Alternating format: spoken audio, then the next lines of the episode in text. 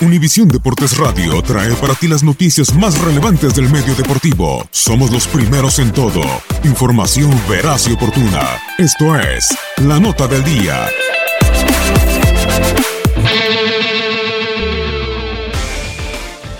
El reciente pentacampeón de la Fórmula 1, Luis Hamilton, se proclamó ganador de la penúltima prueba del calendario del Gran Premio de Brasil y aseguró que su escudería Mercedes sea la ganadora del Mundial de Constructores.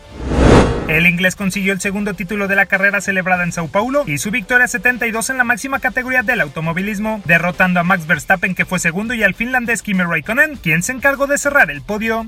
Lewis Hamilton is cross the line Brazilian Grand Prix, his 50th win in 99 races in the turbo hybrid era. It's a fantastic achievement. Max Verstappen comes home to take second place. The victory could have been his, and I'm sure we'll hear about that contact with Esteban el subcampeón del Gran Circo Sebastián Fettel tuvo que conformarse con el sexto puesto, lo que le permitió a Mercedes consolidar su corona de constructores número 5 de forma consecutiva. Los de las flechas plateadas a falta de un compromiso por disputar, aventaja por 67 insuperables puntos a la italiana Ferrari, que se queda con 553 unidades en el segundo peldaño. La zona de puntaje finalizó con Daniel Ricciardo en el cuarto lugar, Valtteri Bottas en quinto, el monegasco Charles Leclerc en séptimo, Román Grosjean en octavo, su compañero Kevin Magnussen en noveno y finalmente el mexicano Sergio Pérez en la décima posición.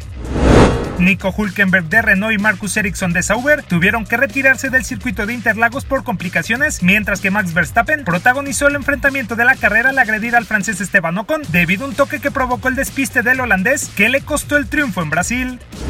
Con el punto cosechado el de Guadalajara, Jalisco, Checo Pérez llega a los 58 puntos en el Mundial de Pilotos y se mantiene en el octavo peldaño, superando a Kevin Magnussen y al ibérico Fernando Alonso. La escudería del mexicano Racing Point Force India se queda en el séptimo lugar con 48 unidades por delante de Sauber, Toro Rosso y la lamentable Williams.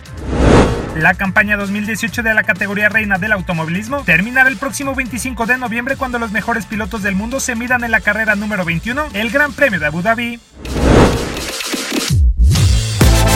Univisión Deportes Radio presentó la nota del día. Vivimos tu pasión.